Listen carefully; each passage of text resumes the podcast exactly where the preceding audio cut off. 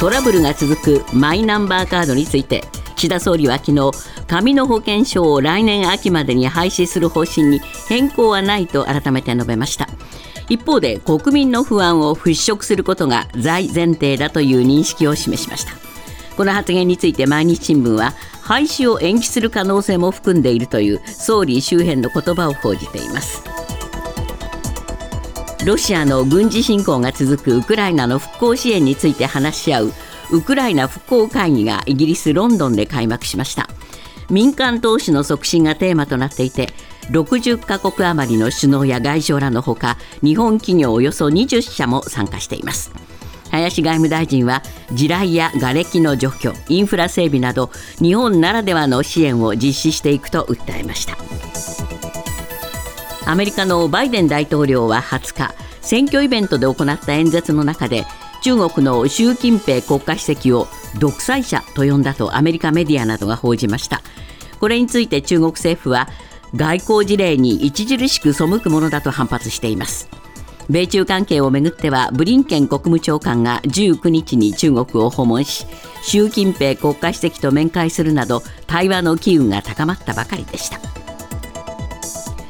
海底に沈没した豪華客船タイタニック号を探索する潜水艇が観光ツアー中に行方不明になり捜索が行われています。アメリカの沿岸警備隊はカナダの哨戒機が海中で叩くような音を複数回確認したと発表。アメリカ政府は生存者がいる望みがあると伝えています。潜水艇に残された酸素は日本時間の今日午後6時頃には尽きるとみられていて捜索は時間との戦いとなっています。アメリカの中央銀行にあたる FRB 連邦準備制度理事会のパウエル議長は今年中に追加の利上げを行う可能性を改めて示唆しました。パウエル議長は21日議会の公聴会で金融政策を決めるほぼ全員が年内にいくらか利上げするのが適切だと考えていると指摘現在はインフレの抑制に重点を置くべきだと強調しました。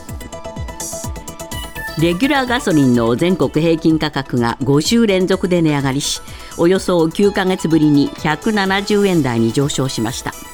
資源エネルギー庁によると原油価格の上昇に加え政府が石油の元売り会社に支給している補助金が今月から段階的に縮小していることなどが影響していて今後値上がりが続く見通しです。各国の男女平等の達成度を順位付けした世界経済フォーラムによる男女格差報告で日本は調査対象146カ国中125位 G7 で最下位でした。政治分野で138位と最低水準に沈んだほか経済分野でも123位にとどまりました。今朝のニューヨーク株式市場ダウ平均は102ドル35セント低い3万3951ドル52セント。ナスダックは165.09ポイント下落し1万3502.20ポイントで取引を終えました。一方為替ですがドル円は1ドル141円82銭。ユーロ円は1ユーロ155円73銭で推移しています。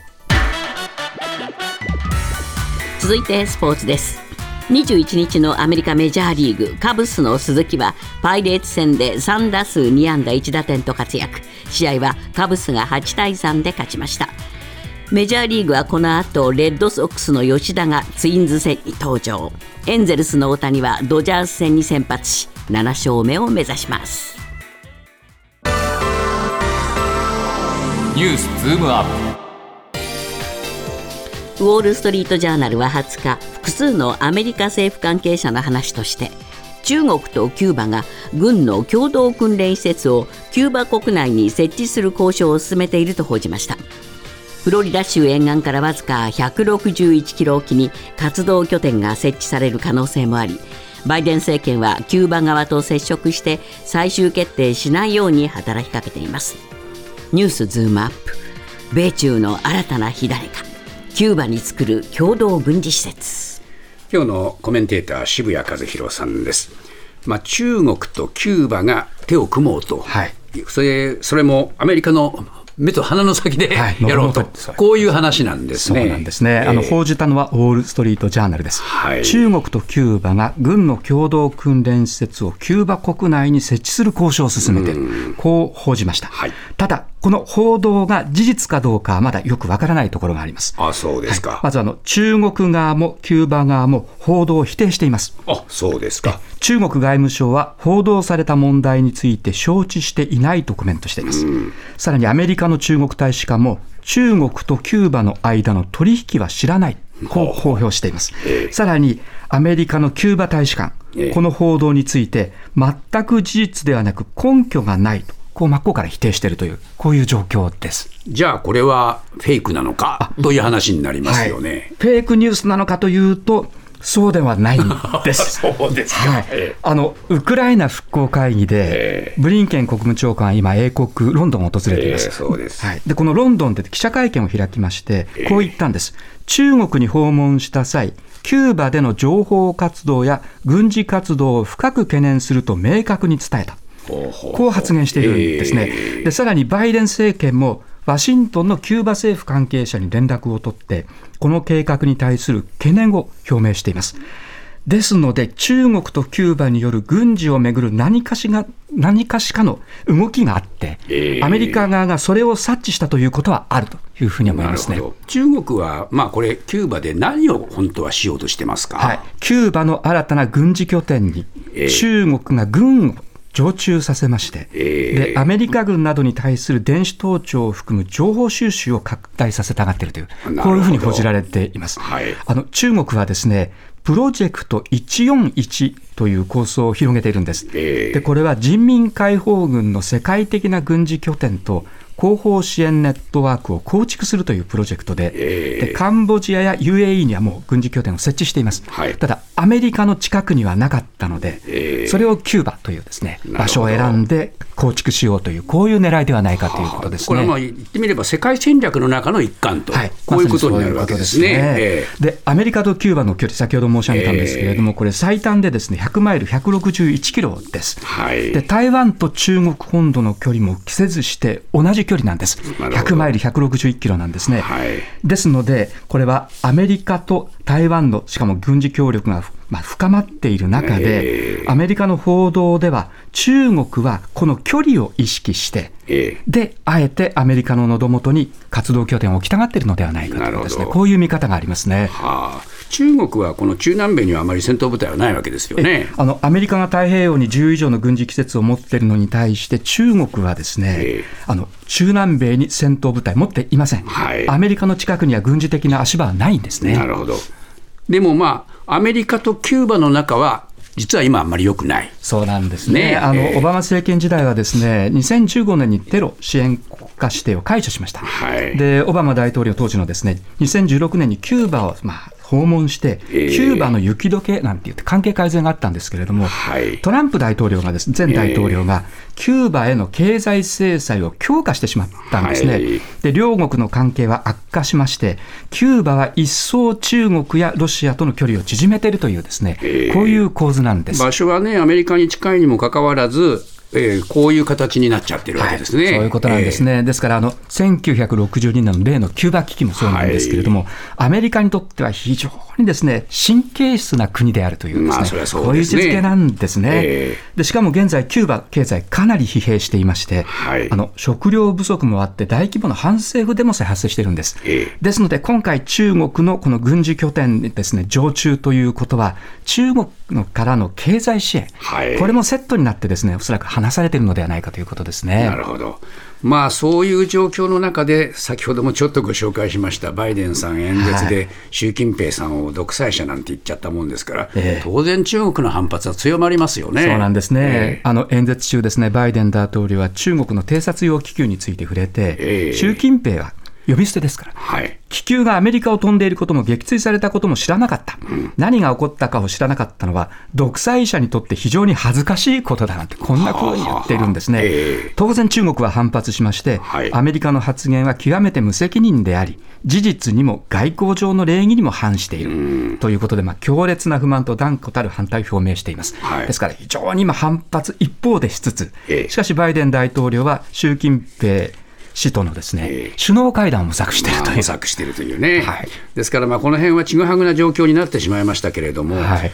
えーバイデンさん、これは失言だったのじゃないかというようなね、えー揶揄も出てますよね。そうなんですね、えーこのバイデン大統領の発言なんですけれども、はい。失言なのか意図的な発言なのかですね、はい。非常によく分かりにくいんですが、僕はこれは明らかに失言ではないかと思いますね。そうなってくると、大統領選にもですね、はい。えー影響が出るかもしれないそういうことですね。こういう発言だったかもしれませんね。はい。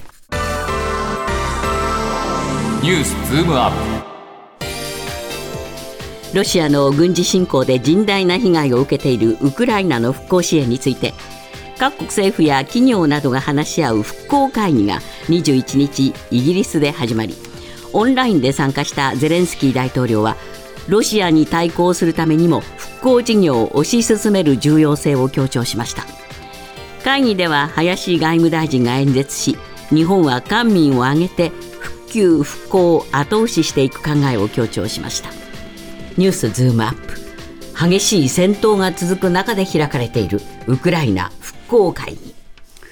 えーまあ、渋谷さん、えーちょっとした印象で言うとええ、ずいぶん気の早い話だなというふうにまあ見えますよえね。あの和平交渉も全く進んでいない中で、なぜ今、復興会議なのかですね、はい。本当に分かりにくい印象ですね、ええ。これはですねゼレンスキー大統領の焦りもあると思います、はい。今から復興のためのお金をとえ。えにかく出してくださいと、世界中に呼びかけたいっていうことですね、はい。それで関係の近い、まあ、イギリスの協力を得て、なるほど。ウクライナ復興会議の開催に結びつけたという、こういうことだと思いますね。まあ、その停戦交渉などが始まってからじゃもう間に合わんと、はい。こういう気持ちもあるんでしょうね。そういうことですね、ええ。しかもですねこの復興にかかる費用なんですが、莫大なんですね、ええ。あの世界銀行が3月に試算しているんですけれども、はい。4110億ドル、58兆円に上るという、こういう金額を出しています。ええ。でこれあの、ウクライナの GDP、この経済規模の2.6倍なんですね、ええ。でしかもこのさ58兆円という金額には、6月のダム破壊のためのふ復旧の被害、ええ。これ、含まれていませんので、はい。さらに膨らんでいくという、こういう状況ですね。そうですね、まあこれ、本当に毎年毎年、さらにこれ、えー復興のためのお金もはい。必要になるでしょうから、えーちょっと気の遠くになるようなあお金がかかるんですので、はい。より一層世界から投資してもらわないと、もう間に合わんと、はい。こういう話になりますね。そういうことですね、えー。しかもですね国家やあるいは国際機関からの、まあ、援助ではええ到底これは賄えないの賄ええもう世界中の大企業からこれ投資してほしいという、はい。こういう呼びかけですよね。そうですね。はい、でゼレンゼレンスキー大統領はこう言ってるんですね、今後何十年にもわたり、欧州で最大の経済、産業、技術の成長の源にウクライナがなるんだ、はいはいつまり投資対象として魅力的ですよとこう訴えたわけですそうね。えーどうなんでしょうか、まあえーもちろん今回、企業もいろいろ参加しているようですが、はい。企業の思惑としてはどうなるんでしょうか？そうなんですね、世界えー400社が参加しまして、日本もですね20社参加しました、はい。IHI とか楽天などの企業名が報じられているんですが、えー。まあ、これ、ウクライナの呼びかけにも応じないわけにいかないというのがですね、まあすね。これは本音ですね、えで、戦争がまだ続いていて、いつ耐える終わるともわからない時期にですね、え企業としてはこれ、お金は出しにくいです。ですから、まあ、これ、時期を置いてもいいのでという、こういう呼びかけだし、まあ、ですね企業としても少し時間を見てという、こういうことになりますね。まあ、今、おっとり刀で出かけていってもですね、はい安全保障上のリスクもまあ抱えてしまうわけですからね。ことですね、ええで実際、復興のためにです、ね、お金を出して、インフラなどを作り始めたら、そこを攻撃される可能性がある、ありますねそうなってくると、投資した企業の方も打撃を受けるので、ええこれはまあ様子見せざるを得ないという段階でですすねね。。ただし、まあ、これから先、えーどういう交渉になるかわからないにしても、はいウクライナの復興はしなければならないと、はいいずれ、そういうそのことですね。時にという、これはまあ言ってみれば、安全保障をここでまたかけようという、ウクライナ側の思惑ですね。そういうことですね、手形を出してもらいたいと、こういうことですね。1912年に沈没したタイタニック号の残骸を海中で見る観光ツアーで行方不明になった潜水艇について20日の捜索で海中から叩くような音を感知していたことが分かりましたまだ発見には至っていませんが内部に残る酸素はわずかとなっています。ニュースズームアップ。タイムリミットが迫る行方不明の潜水艇について。えータイタニック号の残骸を海中で見る観光ツアー、はい。考えただけで気の遠くなるような観光ツアーですが、すね。えーこれで莫大なあのお金がかかるんですよね。はい、あのツアーの参加料は1人3500万円。凄まじい金額ですね。4000メートルの深いですね。海の底に潜っていくというこういうツアーですね。はい、これ5人が参加したそうですね。はい。えーまず操縦士です、ええ。それから、えーこのツアーを企画しているさらに潜水艇を運営するオーシャンゲートエクスペディションズのそれ CEO 最高経営責任者ですね、はい。それからあのタイタニック号の、まあ、探査の専門家でミスター・タイタニックと言われているフランス人の探検家とか、それからイギリス人の富豪とか、ええ。あるいはパキスタン人の富豪とかですね、こういった人たち、あの操縦士含めて5人が乗っています。こういう人たちが、はい。まあ、潜ってはいったとものの、ええ。ーどうもお行方がよくわからなくなってしまったということなんですね。そういうことですね、ええ。で現在、捜査を続けているという中で、ですね、ええ。アメリカの沿岸沿岸警備隊が20日の捜査で、ええ30分ごとに海中から物を叩くような音を感知したと、こう発表しました。あ。の人が叩いているという確証はもちろんありませんけれども、ええ生存者が生きていることを伝えている伝えるために、ですね、ええ潜水艦内部で叩いている可能性があるということでまあ、時間との戦いを続けているということですね。これ、緊急用の酸素っていうのはどのくらい持つものなんでしょうか？はい、あの96時間、生命を維持する緊急用の酸素を積んでるんですけれども、それが尽きるのがですね日本時間で今日の午後6時頃です。ですから、あと11時間ぐらいまだしかしそのくらいの余裕がえ余裕はあるということですね。すよね。どうなんでしょうか、はい。その音がえ聞こえるということは、場所もある程度特定できるということでしょうか？ただし、海が非常に複雑で、ええ。その海底でですね、こう音が反射して、全然違うところから聞こえてくるということもあって、あなるほど。で現実はですね、今、音は感知できているんですが、潜水艦自体の位置がまだ分かっていないという状況なんで。です。で、まあ、これ見つかったとしてもですね、はい。一気にバーッと深いところから引き上げるわけにもいかないんでしょ、水一気に圧の関係。引き上げると、もう気圧の影響を受けて、まあ、あの生存が本当に不可能になりますので、まあ、これ4000メートルだから少しずつ少しずつ酸素を補給しながら引き上げていくというですね、こういう作業が必要になってきますね。何かこの潜水艦はですね、そこまで潜れないんじゃないかというような、その指摘もあったという話が出てますよね。過去、この企業に雇用されていた元社員のですね、ええ潜水艦の操縦試験検査官がこう発言しているんです。この潜水艦は水深4000メートルまでタイタニックを見るために潜るとこういうふうに言われているけれども、潜水艦、潜水艇の前の部分にある展望窓は1300メートルまでの深さしか耐えられないんだと。で性能基準を満たす展望窓を製作する費用をメーカーに支払わなかったとですね安全性に疑問を呈したんです。なるほど。そうしたところ、2015年から働いていたんですが、2018年に私は解雇されたと、こう証言しているので、どうもこれ、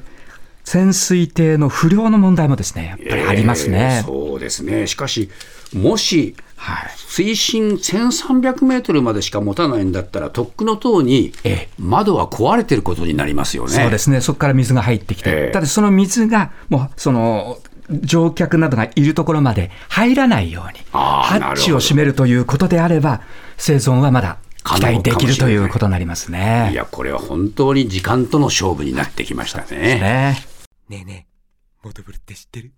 もとぶるそうそう、モトブル。もとぶるそうそう、モトブル、モトブル。そんな僕たちモトブルのレギュラー番組が始まりました。毎週日曜午後11時から配信スタート。歌あり涙ありの30分ぜひお試しください。